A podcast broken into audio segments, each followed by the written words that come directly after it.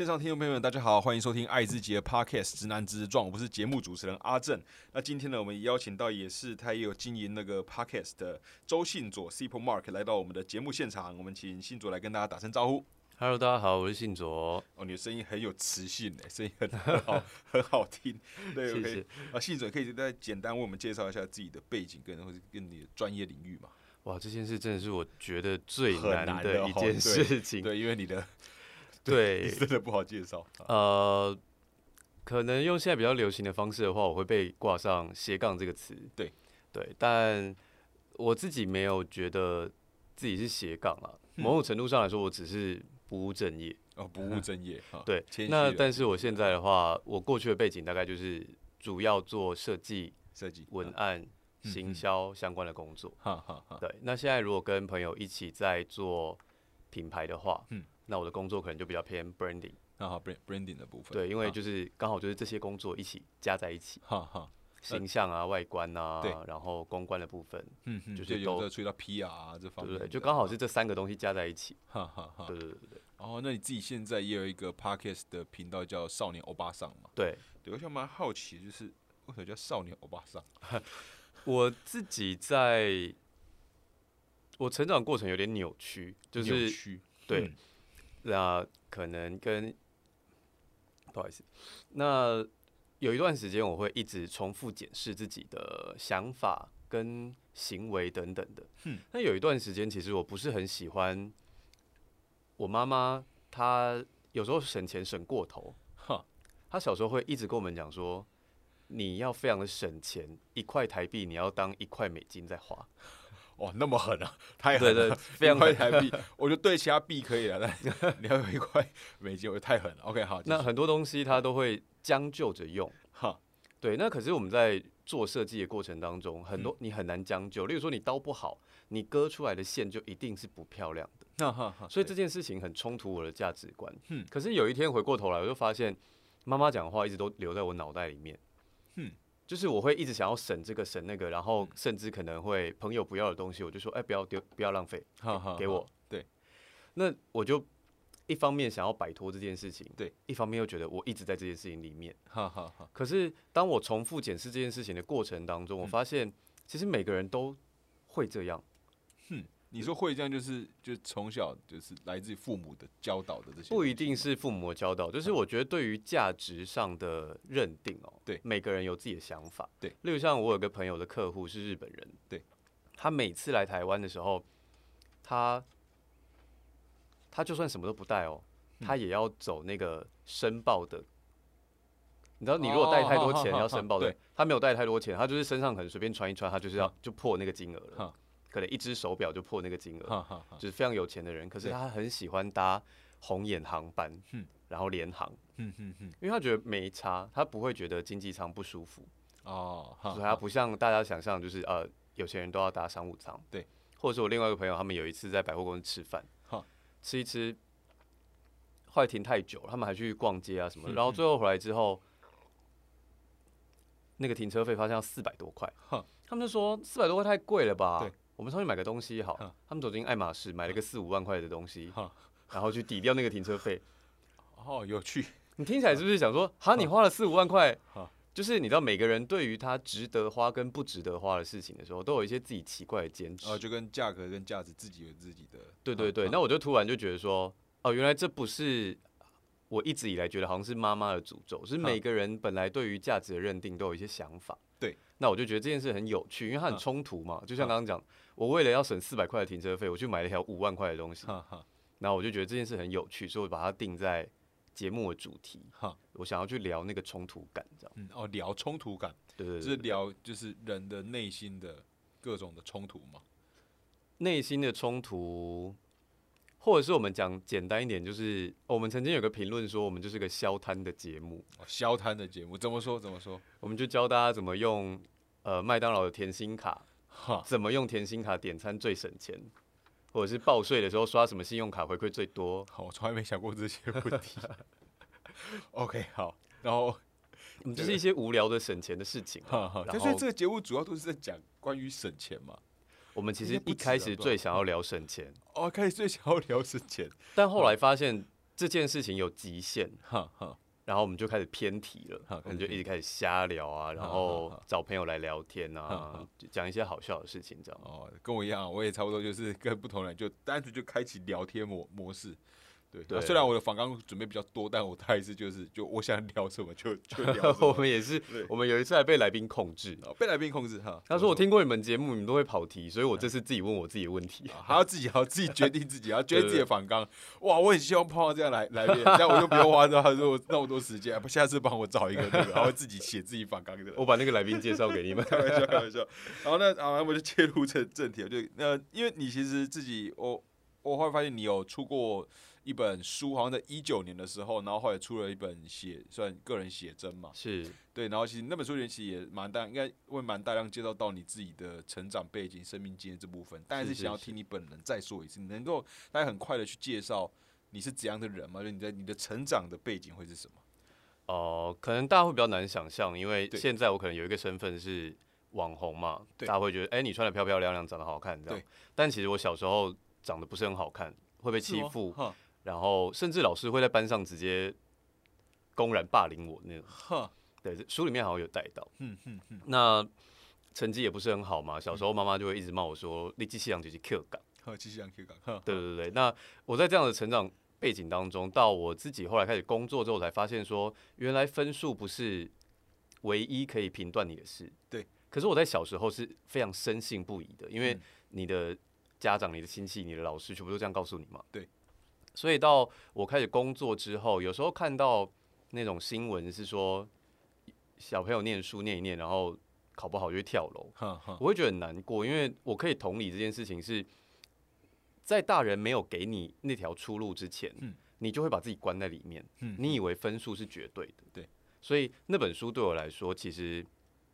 我重点不是想要写说我我的自传或是我怎么长大，对。是我比较想要写一本，你知道，因为伟人传记啊，或是书啊，嗯。都是成功的人在写，对，那我就觉得为什么没有失败的人的书？嗯嗯如果当我失败的时候，我要我需要走出来的时候，嗯我想要有人陪我的时候，嗯嗯。那有没有这本书是可以陪你走过这件事情，然后让你知道说，哦，你没有梦想，嗯，或是你没有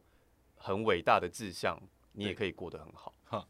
对，我也帮大家补充一下那本书的书名，三年前出版的是那个在名为呃书名叫做《在名为人生的旅途做个梦想的逃兵》。对，对，这是你自己下还是出版社下的？哦，这是出版社下啊，的，出出版出版社下的。OK，那你当时这是是怎样的因缘契？因为呃，我知道你目前状态比较像是一个 free freelancer，对，对，然后就在呃当时怎样的契机底下会有那出版那本书？其实这件事蛮好笑的。我我刚刚是不是讲说我不务正业？对，不务正业一方面是因为我说真的，我这辈子我一直不知道自己要做什么。对，但你其实也做过了很多事，一方面就是因为不不知道要做什么，所以就一直做不到处，流浪。哈哈哈。那可是，在有一段时间，大概大学毕业过了一段时间之后，就是你在高中、大学打工的时候，嗯你要打多少工，大家都不管你嘛，大家反而会觉得你很酷。哈我做过的工作，可能如果细项分类的话，嗯可能八九十种都有。哈哈，但是到你开始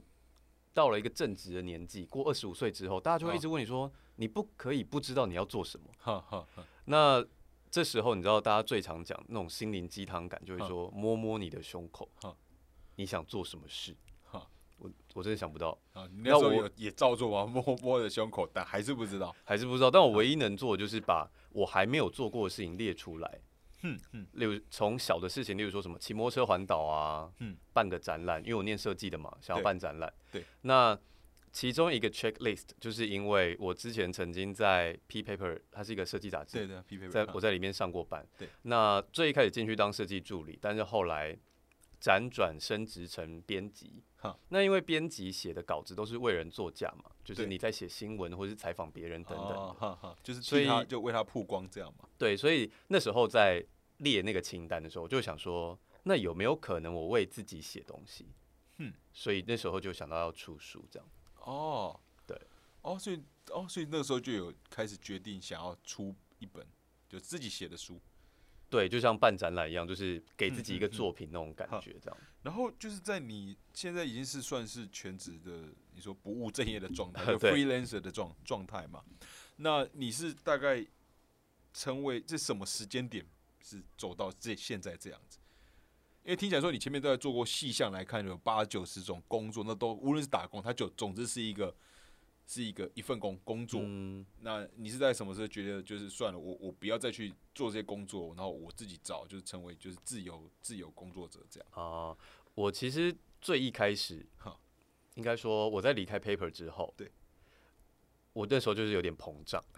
哦，呵呵，你知道，呃，虽然我就是、非非常有自信的状态。对对对对，啊因为我小时候是非常糟糕的状态嘛，然后啊到我进了 Paper 之后，那时候同事都对我非常好，嗯嗯，我觉得我在同在 Paper 里面建立了某一个程度上的自信，嗯，但那时候可能有点过度自信，就有点嗯。膨胀，对。那同时觉得自己可以做设计，又可以写文案，对。那我离开 Paper 的时候，他们也还是有发外稿给我，所以那个时候我就觉得说我应该可以当一个 freelancer 接案。哦就接案了哈。对，而且你看，我也想过了，我可以去摊平那个成本嘛。我设计接不够，我可以还可以做，还可以写外稿。对，殊不知遇上金融风暴，哦，那是几是哎、是零八这差不多。哦，那么早，对，哈哈哈那你知道金融风暴之后，第一个砍的就是往外发的预算嘛，哈哈，所以我那时候就完全接不到案子。我是因哦为这样才去打工，就是先从站百货专柜开始，然后去咖啡馆上班，然后到我有进那个百货专柜，就有点像工班这样进去，在一个空地搭一个房子，隔天它就变成一个专柜这样。哦哦，你是哦还要处理到这偏硬体面，就展展示方面的嘛？对对对对，然后也有做过灯箱大图输出的更换啊、贴图，或者是坐吊车去换大楼外墙广告，啊，就是在百货业的时候，对，各式各样。那到市场调查类的也有。街访啊、电访啊，或是座谈会啊，对，就是做了各式各样。还有神秘访客也有，神秘访客是就是去吃麦当劳，然后帮他评分。啊，但但但他他是一个一个打一个算是一个职业嘛，就是神秘访客是一种类型工作的类型，工作的类型，你要当哦职业会比较难，因为啊它通常是单个，它通常是单个案件的计算，哈哈哈。所以如果你要当成正职的话，你可能会饿死。哦哦，我不知道，有我大概有知道一些，就是美食家可能会就偷偷去你的餐厅吃，然后吃完之后再直接写一个那个评评论这样子。嗯，但你说的就有点类似嘛，但神秘访客听起来是神秘访客是品牌委托，像类似行销或公关公司，哈他们发案给他，那他们再找人去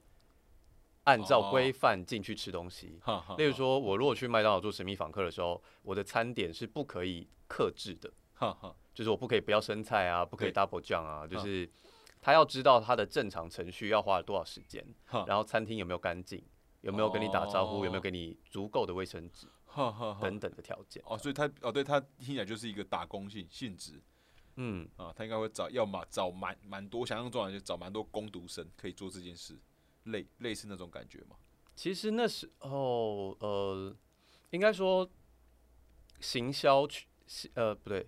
应该说那个市场调查对。里面好，它其实也不能算是工读生，哈。就是很多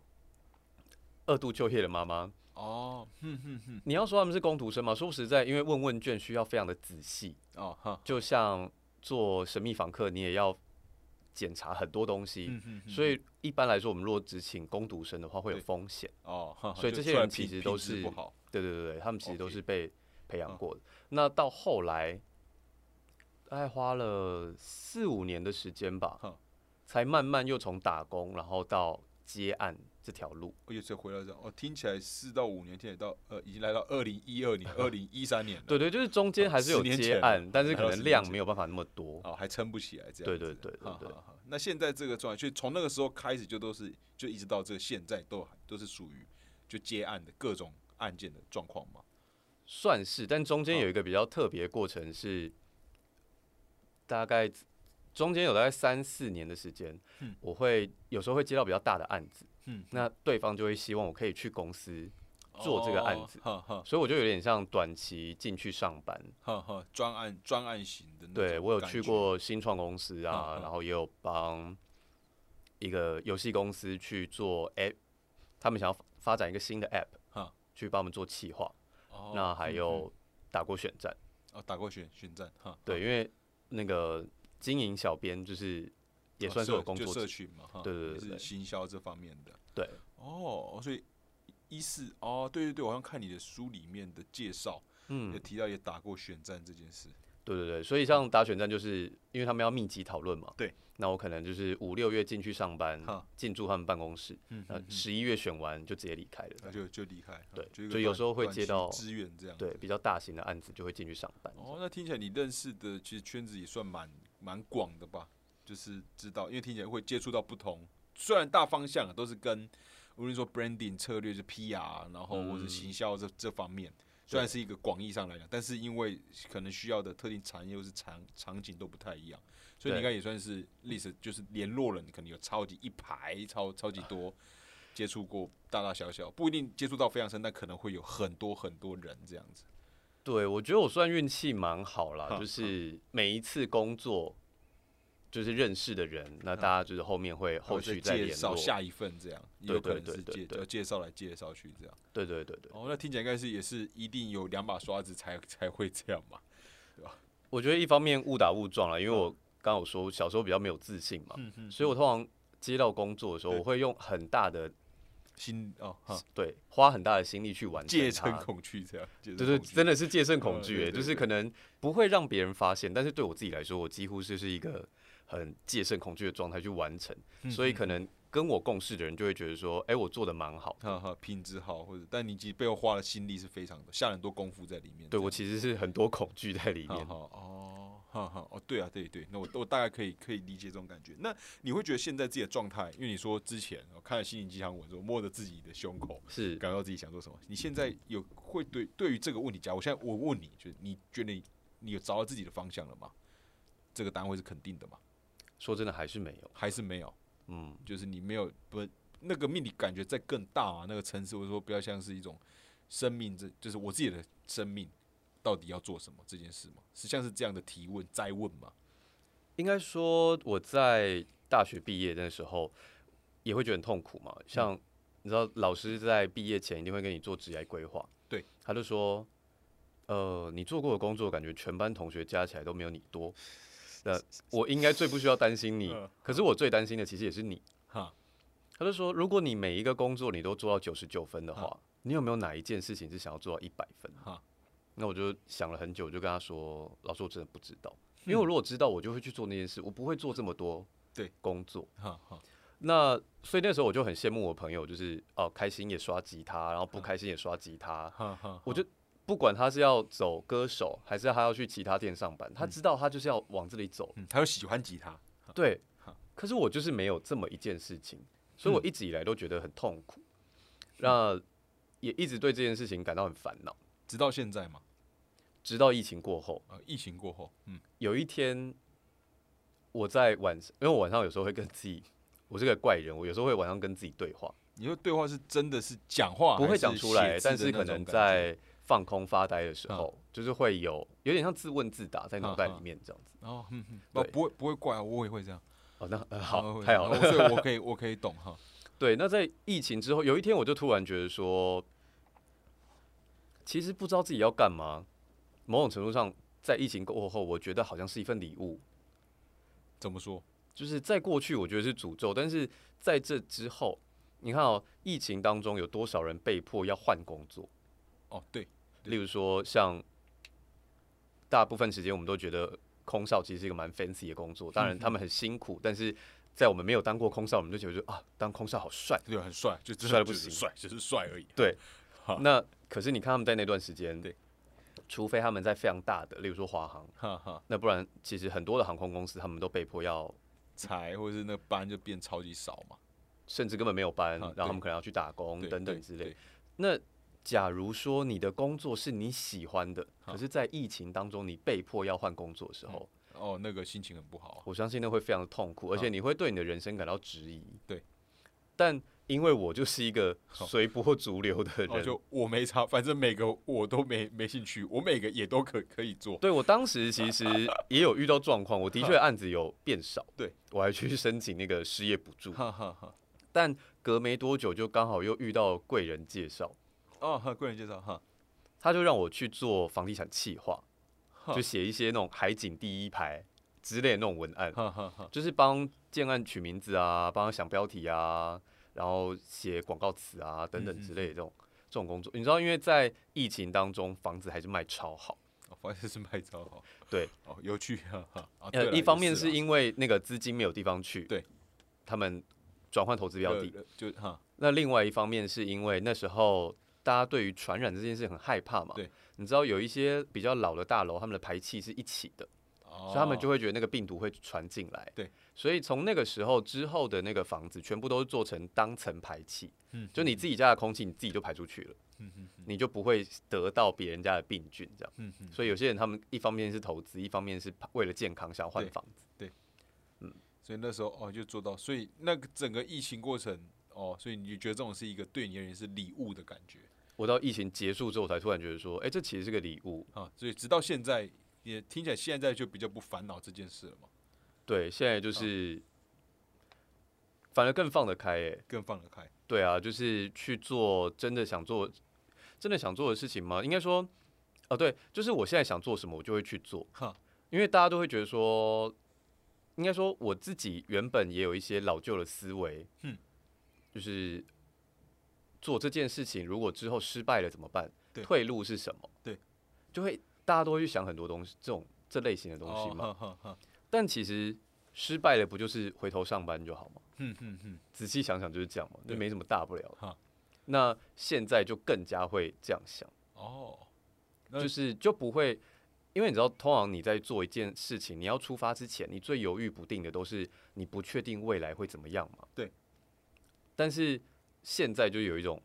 反正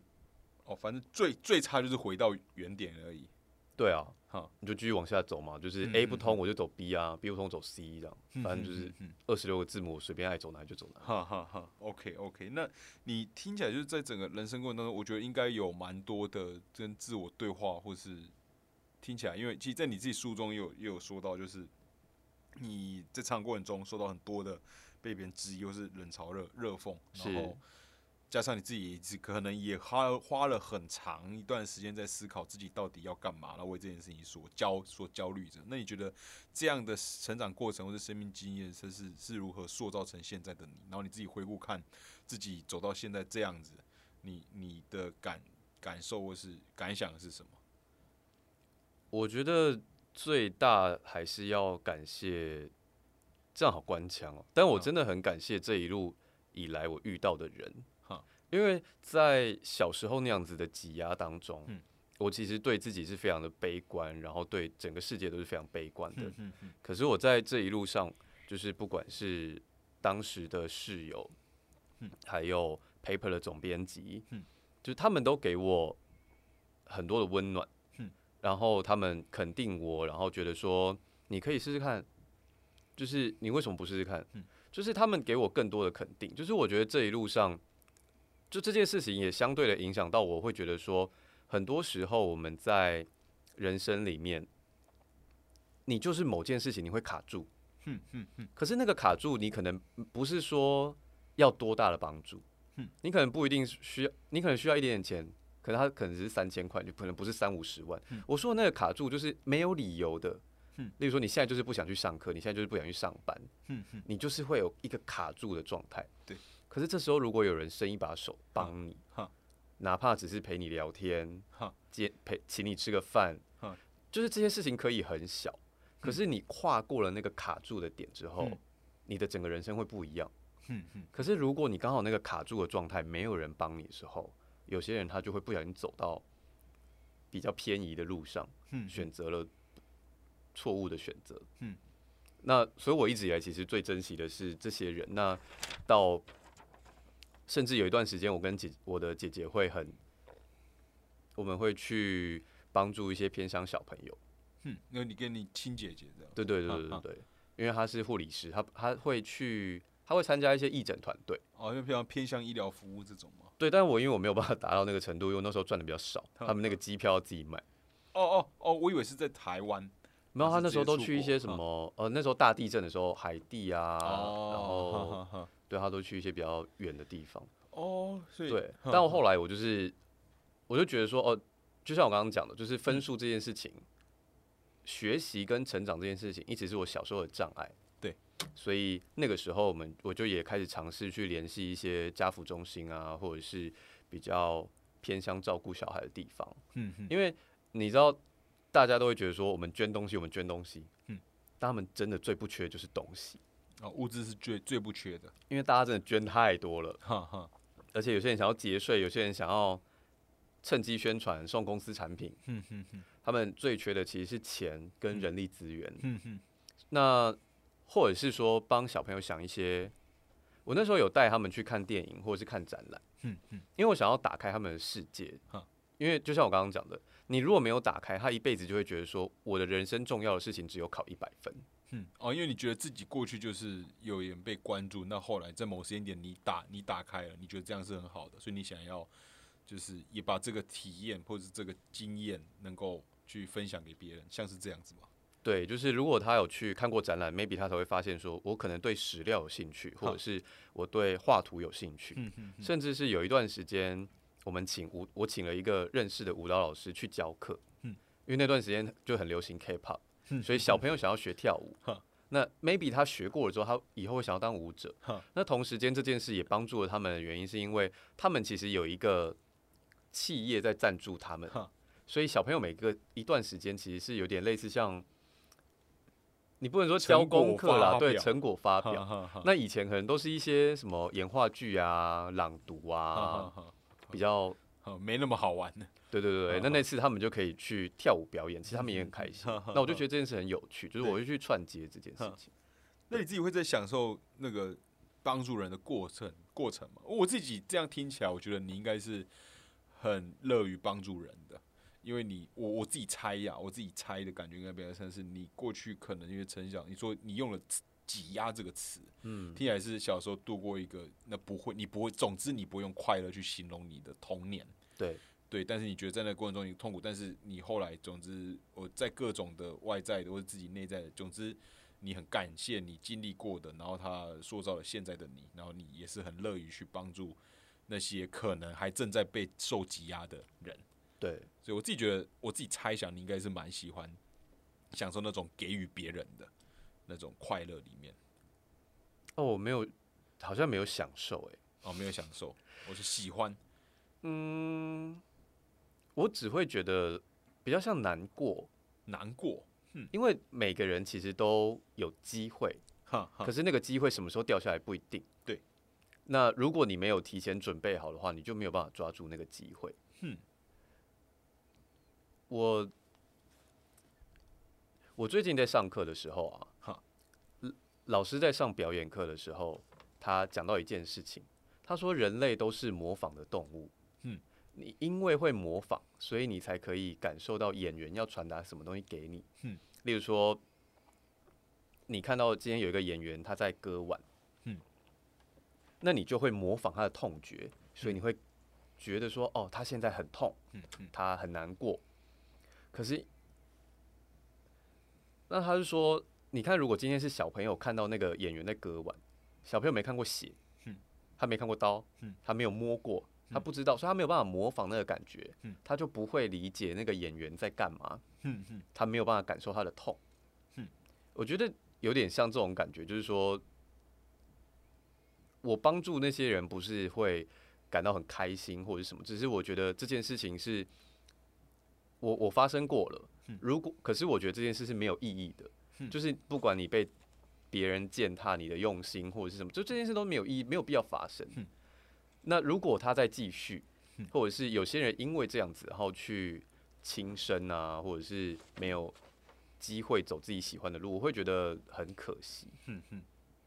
哦，就是一种哦，你想要自己就自己走过这些你觉得不必要发生的路，就走过一次就好了。如果有机会的话，不希望别人再走一次这样。对啊，毕竟他就不是好好的事情。我觉得这种事就是讲句难听一点的，跟写 Google 评论一样啊哈。你大家去写哦 Google 评论，不是就会觉得说这家店不好吃，你不要去。我说到 Google 评论，我这边补充一个，我上次在淡水啊，就出去玩，然后还在淡水那边顺便吃个饭，然后这边因为淡水那边淡水淡海新市镇嘛，那边东西比较少。然后在那边一个 mall 里面，然后这边因为早一天吃饭吃些寿喜，然后排队排排很久，然后然后不然先看同楼层其他地方，我就开始在稽查每一间的那个 Google 评论，看到有一间二点一哦，二点三，然后我想说哇，太低了吧？我真的很少在 Google 评论上面，在餐厅里面看到有二开头，而且还是低于二点五的，我觉得顶多可能三点一就很低了。对，我觉得三点一就很低。大家如果在 Google，大家都知道三点一就基本上三点一就是可以不用吃，但是我说哇靠，我竟然看到有二点一还是二点三的，我就我就看他评论。他说：“这些店到底发生什么事啊？可以低到二点多。”然后我看到有一个人啊，就在很多一颗星、一颗星、一颗星评论里面出现一颗五颗星的。他心态跟你不一样，他现在是说：“好，这间店不能只有我吃过。”他给了五 五颗星，就是我看到这就大笑，因为其实每个人评论都蛮蛮好、蛮好笑的。但真的可以看得出那间店真的，我觉得会，我也他分数已经低到让我有点好奇，他为什么可以。拿到二点一还是二点三的平均分数了。你刚刚这样讲的时候，我甚至想说，你该不会为了这个二点一进去吃吧？我没事，我 我没事，我没事，因为后来看到是真的，真的不太行啊。但我真的蛮好奇，如果有机会，我不知道哎。如果有朋友要揪团这个挑战，我可能会想去吃，去体验看看。但我可能会预留，就是我吃完这个可能吃鸡了之后，我要去吃正正常的。对，这算这算题外话。我们再回来聊聊你的书哈，就是呃，因为那本我不确定那是书评写的出来，是你本人自己写的，就是你有内容中有一句叫做“没有梦想那又如如何”。那你自己是看待你是如何看待这句话的？然后你你希望读者看到这句话的感受会是什么？我觉得一方面这句这句话是从我自己出发嘛，因为我不知道自己要做什么，这是其实你会觉得自己是一个没有梦想的人。你可以这么说，然后另外一方面是，我觉得像你，好像我刚刚讲的，你在念书的过程当中，你的家长跟你的师长都会要求你只要念书，对，你知道这是一件很奇怪的事情哦。例如说，女生他们在你念书过程，他们希望你不要打扮，然后你一毕业，他们就会说，为什么你不结婚？为什么你没有对象？啊，你怎么不会化妆？哎，请问我就是这十几二十年来我没有练习过，你现在叫我忙嫁出去？你知道选大学科系也是，就他们就只让你念书，然后你没有看过漫画，你可以不能看电视，你不能就是追星什么的，没有多体验这样子。对，然后突然到高三毕业的时候，就跟你说你要选科系啊，你怎么会不知道你自己要做什么？哦，嗯嗯，他没有机会去看更多的东西来决定他自己可能想要什么。对对对对。我觉得很多人他们都在这些错过当中，对他可能没有办法为自己设立一个梦想，对。可是那我觉得一方面是那一段时间了，嗯，就是我们这个社会一直给大家塑造一种叫有梦最美，然后你有梦你就可以完成很多事，你可以去追逐这件事情等等的，哈哈。那如果我只是想要好好生活，嗯，那难难道错了吗？这样对，嗯，就他们就会，你知道好好生活对他们来说不是一个梦想，哎，嗯嗯嗯。就是我只是想要好好健健康康的活着，他们对他们来说不是梦想。我觉得现在来说，可能大家比较不会去讨论这一题了，因为现在有更多的去做自己、爱自己、保护自己的主题在在流窜嘛。但当时来说，我觉得你没有一个人生目标或是梦想的时候，好像这个社会就很唾弃你的感觉。所以我才会想要把这件事情。写下来，特别的讲讲出来。对对对。哦，我这点其实也蛮有蛮就是蛮有同感的，就是你特别讲到是说这个社会好像一个主流观念，就有梦想才是好好的。对。然后都是很多种各种的正面词汇嘛，对不对？你要做个积极向上、努努力打拼的的人，然后这些好像是觉得，就那可能就是在啊，那我真的不知道，或是我也不想那么累，那就好像会一种我好像被主流是。主流社会给否否定了，然后你刚刚讲这个会让我想到，呃，是讲人类其实是有时候我们在讲压力的时候，其实是蛮蛮违反生物的本能、生物的直觉的。就是一般动物在看到害怕的时候，那就是它求生的本能。它看到危机、看到害怕、看到压力，会促使它们逃逃跑。但是现在的社会主流就告诉我，我们要勇敢的面对压压力，你要承受压压力，你不能要无畏，就是无畏挑挑战，你要去正面的迎接这些挑战，这就是代表你是个很棒的人。但这些其实对这些在生物上面听起来好像又是和一百八十度相反的嘛。对，今天我有压力，今天都东西我做不来，我做错，我我被骂了，我感受到压压力啊，我就会想要逃逃避，是一个很正常的行为。对，但这样很正常的行为，其实在这个主流的价值观里面，其实是会说啊，你怎么会这样子？对，对你应该去克服啊，你应该挑战自自己啊，然后不这么做的人就会被否否定掉。对，对我其实我刚刚你讲这个让我很想，我马上想到的是是这一件事。对啊，像那时候很流行，还有一句话就是要你跳出舒适圈。哈哈哈。奇怪，我就是花了这么多时间把我的舒适圈建立起来，我为什么要离开它？我觉得这件事也蛮奇妙，而且甚至换个方向想，我为什么要离开舒适圈？我不能把我舒适圈再打大一点吗？就是我的舒适圈大到整个地球都包起来，都是我的舒适圈。为什么一定要跳出去？我觉得那个时候他们不是说他们了，就是主流的一些观念，对。听起来很正面积极，对。可是就像你讲的，就是让某些人会觉得说，我是不是不在这个主流里面，哈，我就被抛弃。对，我觉得有就或多或少有这种，一定会有这种感觉产生。我觉得那感觉就像是年轻的你，对，年轻的你的那种感觉。我自己的感受是在，我觉得到现在的现在人生，我自己的体悟也是，我反而会在跟别人聊天之前，其实不是每一次啊，但是我会想。以前的很多观念的之前比较像是，因为我有预设我自己想要什什么，但那些东西马上套到别人身上，一定不一定适用，因为每个人要的东西不不一样。然后我觉得能够讨论的基础会是在先确定对方想要什么之后，再来讨论他的行行为。而这样会比较建议说，假设今天你就是一个准备，我说我没有要离开舒舒适圈，这样跟你讨论跳出舒适圈就是一个没意义的事事情，因为那不是你现在追追求的。然后。这东西不是你追求的，我又用这东西不是你追求的东西来否否定你，就变成很很无所谓的事，嗯，就是很不是重点。但今天说你本身假设想要跳出舒适圈，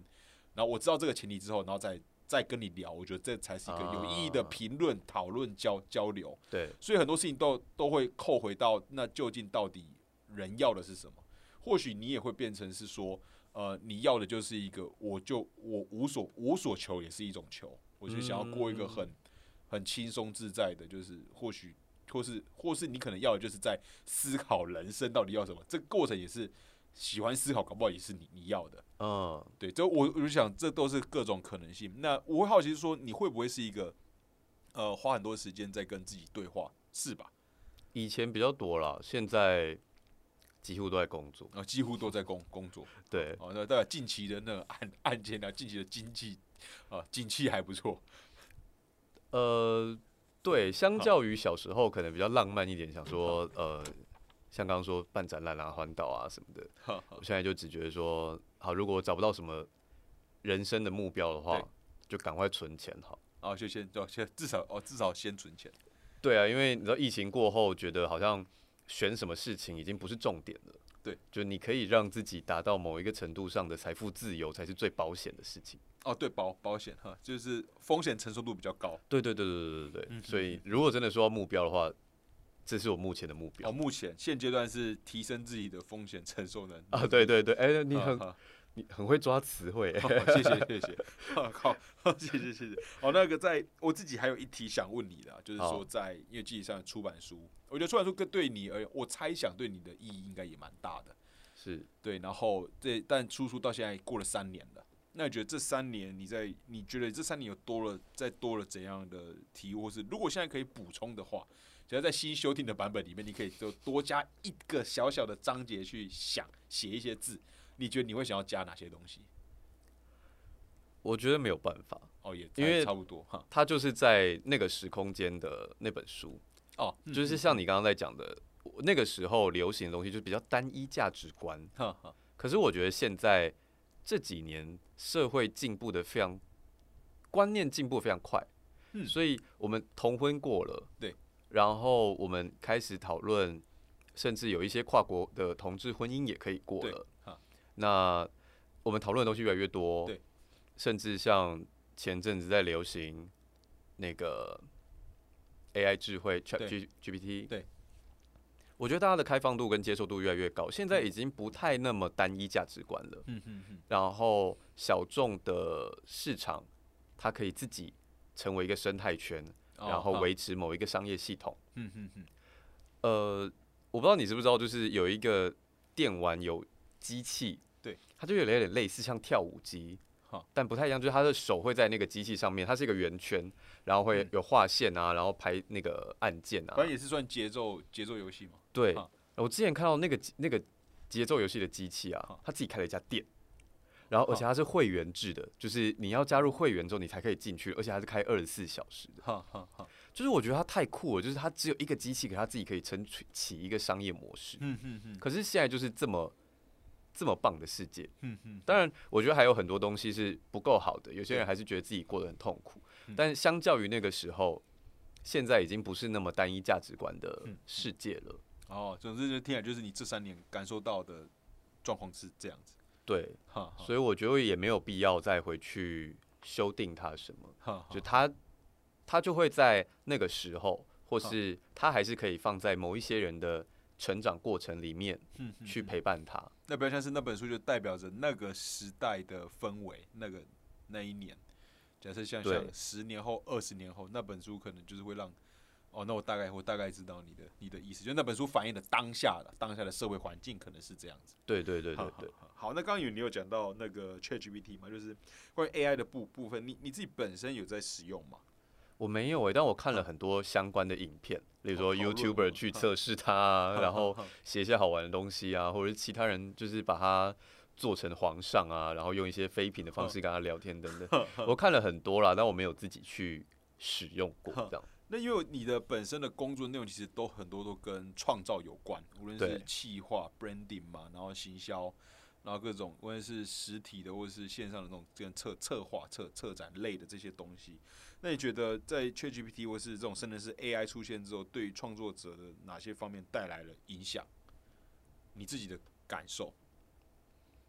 呃，主要是技术吧，技术？就是如果你的工作在怎么讲，嗯、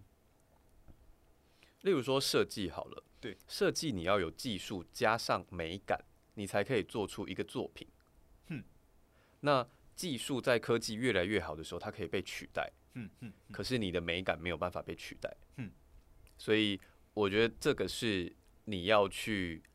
掌控的东西。哈，就是例如说，他们有用 Chat GPT，他们有用那个 Chat GPT 去写文章嘛？对。但有些人就会觉得那个文章不是那么通顺，我还要再去改。对。或者是你想表达的内容的比重在哪里？对。那个起承转合，当然它可以透过一次次的修正。对。可是我相信它都只能取代的是比较实物层面的东西。嗯，技术性的东西。对对对好，但是如果你的内容啊、想法啊，嗯我觉得那个还是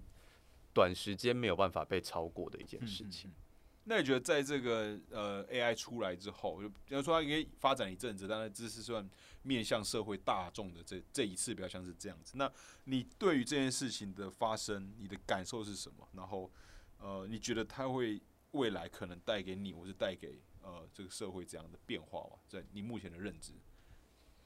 老实说，那时候我没有这么大的感觉。说实在话，因为以生成文章来说，以前就有生成文章类的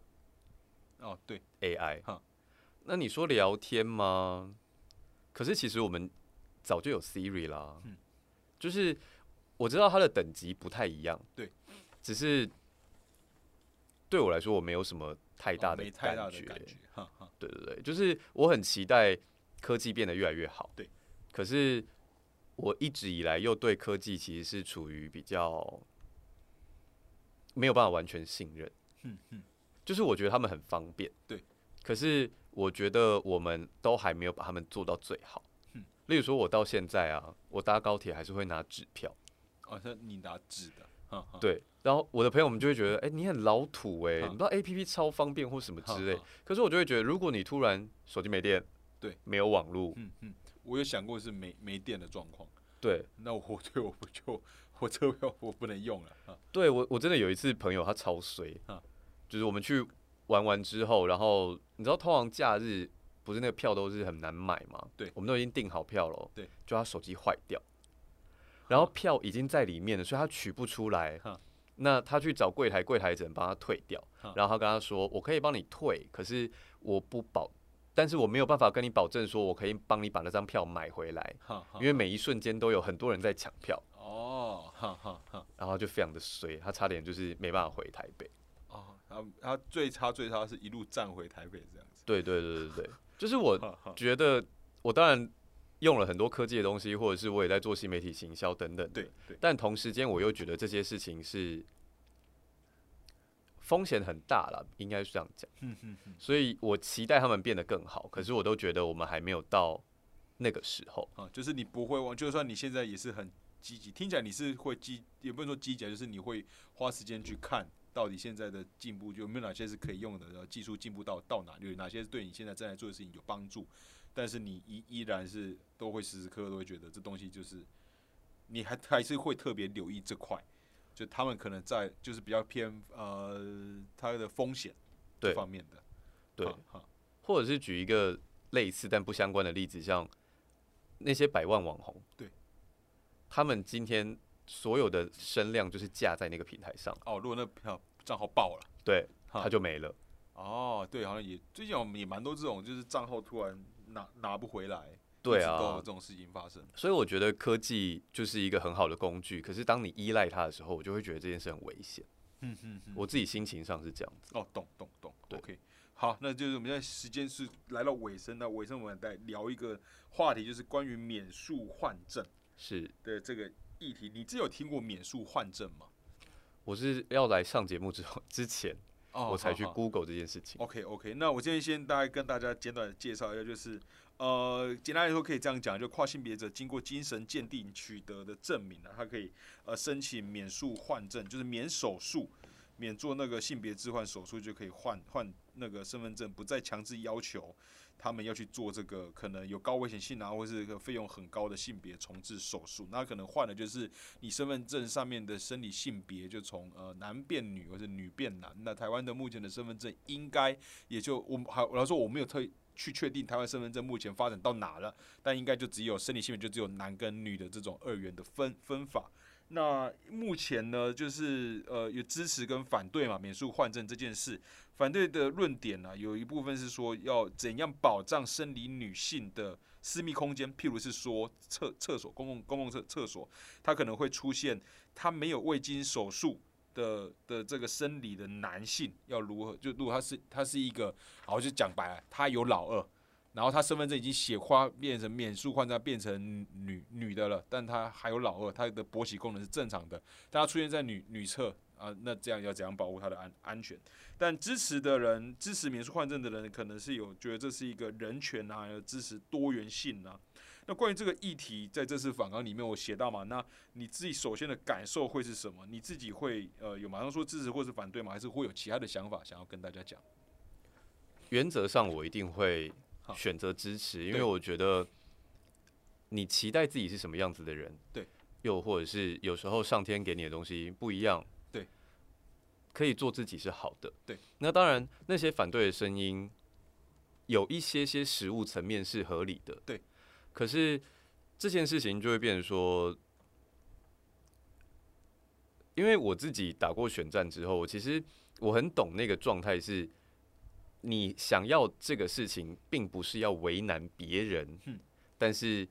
过程当中就是会为难到，嗯所以我们要怎么把那个为难的地方解决？例如说，我们是不是以后有一个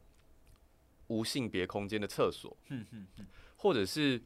为什么我们的厕所都要设计成中间有一个开放式？嗯。它如果每一个厕所都是单间单间，嗯嗯嗯当然这有空间上的问题啦。嗯，可是如果它每个都是单间的厕所，那是不是就没有女性的安全问题？哦，你说就想象像那种户外的大型活动有那种流动厕所，一整哦，对啊，每个人都是自己一间，那它的安全性在哦哪？大家在一个很开阔的的地方这样子。对，当当然它有空间上的考量啦。对对，可是我觉得这种东西都是配套嘛，嗯嗯就是我们的社会可不可以跟上这件事情？嗯嗯嗯其实这件事情是很鸡生蛋的啦，就是你法规没有先走，对，人民的意识没有办法跟上，对。可是就是因为意识没有跟上，你法规要改的时候，大家会反弹，对，就会觉得说，哎、为什么我要为了这些这么少的人，嗯他们可能甚至不到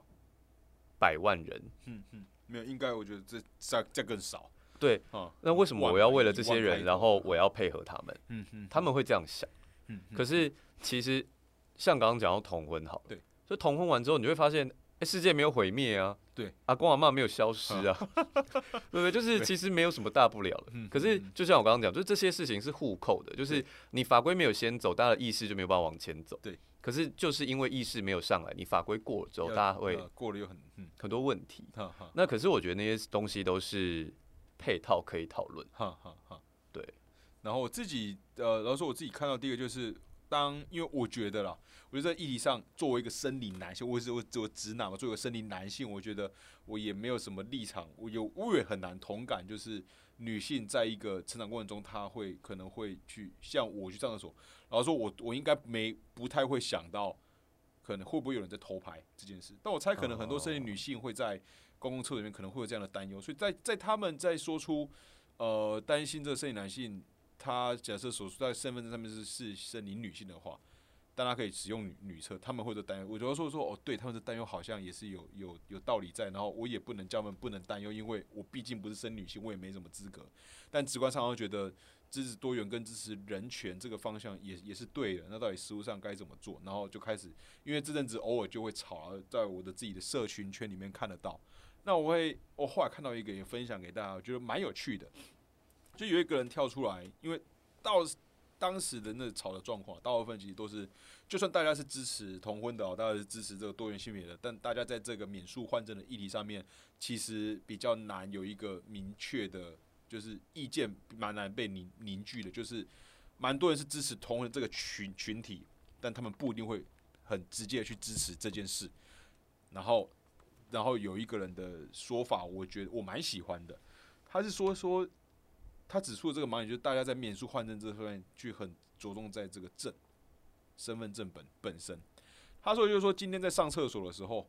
我们其实也不会检查身份证。哦，对，他就说今天我们看的其实反而还是在一个人你的打扮外观上，我觉得他是生理男还是生理女。就假如今天说，他说那个女生有说她有很多偏 T 的朋友，打扮比较中中性。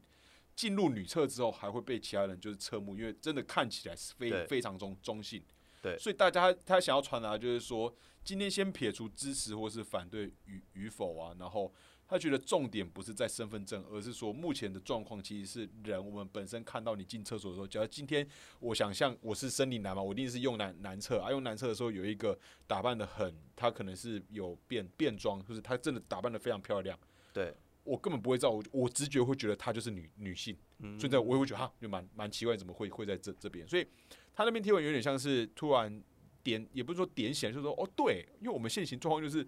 进厕所也没有人在看身份证的，我觉得一方面刚刚讲到一些女性的担忧，对，我身为男生，我也是花了一段时间才理解这件事情。哈哈，我我曾经被我姐姐骂过，就是有一段时间，她就是可能晚上加班之后，她要我去捷运站接他回家，哦，那我就觉得说走路五分钟有什么好啊你就自己接的？走回来，对对对对，直到有一次我被他骂，我才发现哦，我们家回来的那段路上有一条路特别的黑。哦，哈哈哈，那我到那个时候才开始去观察女生在这些事情上的恐惧，对，然后包含到我曾经在工作上自己也被骚扰过之后，我才发现说这些事情的确层出不穷，对，可是这些事情的问题都不在换证哈，是我们应该要重新教育大家对于性别上的尊重，对，女生不再是。过了三四十就一定要生小孩，不然你就是高龄产妇，然后基于对人的尊重嘛，哈。基于对人的尊重，嗯这应该是我们从小就开始教育他们的事情，嗯嗯嗯，然后而不是嗯让他们在生活当中有各种的担心害怕，嗯。然后再来讲说哦，换证有可能会有些男生想要做糟糕的事情，他去做这个评估，或者说他逃逃逸逃兵役，然嗯后去换了证之后，各种延伸问题，就是这些问题是其他人的问题，我们不能倒果为因。嗯就是这些跨性别者想要得到换证，嗯。那别人透过这件事情去做不对的事，是那些人的不对，不是跨性别者的不。对。对我们要阻拦的是这些事情，而不是跨性别者能不能换证的问题。嗯，我同意，我同意。然后，只是我会特别想问，就是因为因为当时啦，我看到是大家其实吵得有点不可开开交，有些都是我觉得对原本觉得哦，大家其实感觉啦，一猜感大家应该立场会比较接近，但其实也并不觉得这这个议题上啊，这战场比较难被清。我相信你打过选战，对于这种公共议题应该会感触会会蛮会蛮多的。对对，但是我们今天这边也没我也没有要继续深聊，只是呃，这是第一次在这个节目特别聊到免诉换证嗯，这这件事，因为对我而言呢，我现在我也觉得。好，大方向我支持，但是具体要怎样去减轻这些，或是配套是什么？如果说我也没有太多想想对太多想法，嗯，那说第一次跟跟你聊聊聊看这样。那因为现在现在节目时间也到尾声，我再问问最后一个问题，就是说，那在接下来啊，接下来今年过了三分之一，对，然后在接下来的剩下三分之二里面的，今年你还有有特别就是什么计划吗？要跟大家分分享的，特别想做什么事吗之类的？哦，我跟我的室友做了一个香氛品牌，我们经营一年多了。好，那今年可能会我会尝试自己调香，然后做自己的香水，有在想这件事情。哦，那我们的那另外还有就是我今年开始上配音课，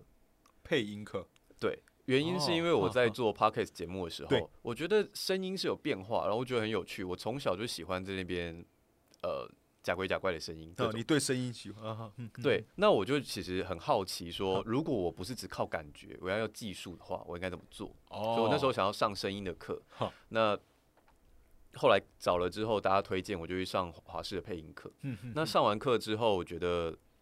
蛮有趣，也会想要做一些变化在之后的 podcast 节目里面。OK，对但是现在其实我大概花了最多时间就是在上课。哦好，目前就还还在上课当中。对对对对哦，那你觉得上课之后，你目前有调整你说话方式？因为老师说，我第一你一开口之后就是讲，我觉得你声音是是是很好听的，呃，最大的改变应该是咬字吧，咬字。因为一开始就会上正音，那哦正音老师就会跟你说，讲话的时候上下打开，咬字才会清楚。啊，上下就嘴巴上颚下颚打开吗？然后还有左右也都要打开，上下左右都要打开。他就讲说，其实我们现代人讲话很偷懒，所以我们声音都窝在前面。糊在一起。可是其实你嘴巴打开之后，你的声音会在后面，嗯嗯嗯，那你的声音传导就会比较好，然后别人也会比较听得懂你在讲什么。哦对啊，就你的 就咬字会变得比较清楚。对对对对对，但有时候我，但老实说，我关于这题，我有时候想一想，就我也蛮喜欢那种咬，就是讲话变糊了，我喜欢那种糊的感觉。哦，其实不但那时候就很口语上面的讲话嘛，我后来就认真去想，其实呃，台湾人讲话，我我不知道，因为我没有太多听，就是一样讲华语，但不太就是不同国家、不同文化的人哈。以台湾来讲，我觉得我们其实省话的弧度变很高，就是很多你讲快了之后，就是就就是可能讲就就就黏在一起就就黏在一起，然后后来发现这个黏在一起对我来讲是一件有趣的事，嗯，对，然后后来就跟朋友聊的时候，才认真去想，才发现哦，我们这日常一般对话里面有好多东西都是糊在一起，对。都是糊在一起。对对啊，但你一讲都是，我觉得这我有跟那个本身就是在到正规那种广播的嗯，的那种电台出来的，哇，那讲话就真的很好听，因为我们现在戴这种耳耳机嘛，对然后他讲话就是在我耳边这样讲，然后这是个很有磁性的，然后让人会感受到舒服。我觉得声音有这样的效果，一个人的他如何讲话，他的音频高或低，他的节奏，我觉得是一件很好玩的事。对我那时候一一方面就是自己录节目之后去听别人节目，想说为什么别人节目这么好听，哈，然后就会发现，呃，你的咬字啊，然后赘字啊，你要怎么安排啊，包括像我觉得刚刚有讲到，我们中，因为我们中间是课程，大概两三堂课就会换，有声音表情，然后有表演，然后有正音，声音表情哦，对那在表演的时候，我觉得我也觉得老师讲的说，我们在做创作跟创作有关的，不，其实我们做节目也跟创作有关。对，有时候你还是要考虑最大公因数。嗯，就是例如说，你今天演员要哭给大家看的时候，嗯。哭的时候你的眉毛一定是往下垂的，没有人是开心的哭，那就不是最大公因数了嘛。嗯哼因为你最大公因数就是要让你的观众去理解，嗯，所以可是你在，可是如果你跟大家做一样的事情，你就不特别了。嗯嗯，你那中间你要怎么去拿捏那个细节，哦嗯，怎么哭的让人家觉得丝丝入扣？哦，就最多人知道，但是要加入一些你自己 tune 特色东西，哈哈。对对对对，我就觉得蛮有趣的。呃，今年会完成这个课程，大概上到七月多啊，，上到七月，所以就是接下来今年呃想要就是想要完成的是，第一个是那个叫 Na Nazo 嘛，是这拿走样念吗？对拿走那说你个人的香氛品牌嘛，成立一一年多，对然后打算调自己的香，做自己的香水了，对对对对对然后上这个呃声音表演、声音训练。对，OK，好，那就祝你这这两个这两个方面都心那个都都顺利。那呃，像听众朋友如果有兴趣的话，也可以搜集他们的 Podcast，叫做那个少年欧巴桑。对，然后就是说每个人心中都有一颗欧欧巴桑，欧巴桑，对对对，然后就是也祝呃，也祝信佐在这一年接下来的剩下三分之二，虽然时间过非常快啊，三分之二过得很快。祝你大家都顺顺利好。那因为时间关系，我们节目就到这边。我们下集再见，大家拜拜，谢谢，拜拜。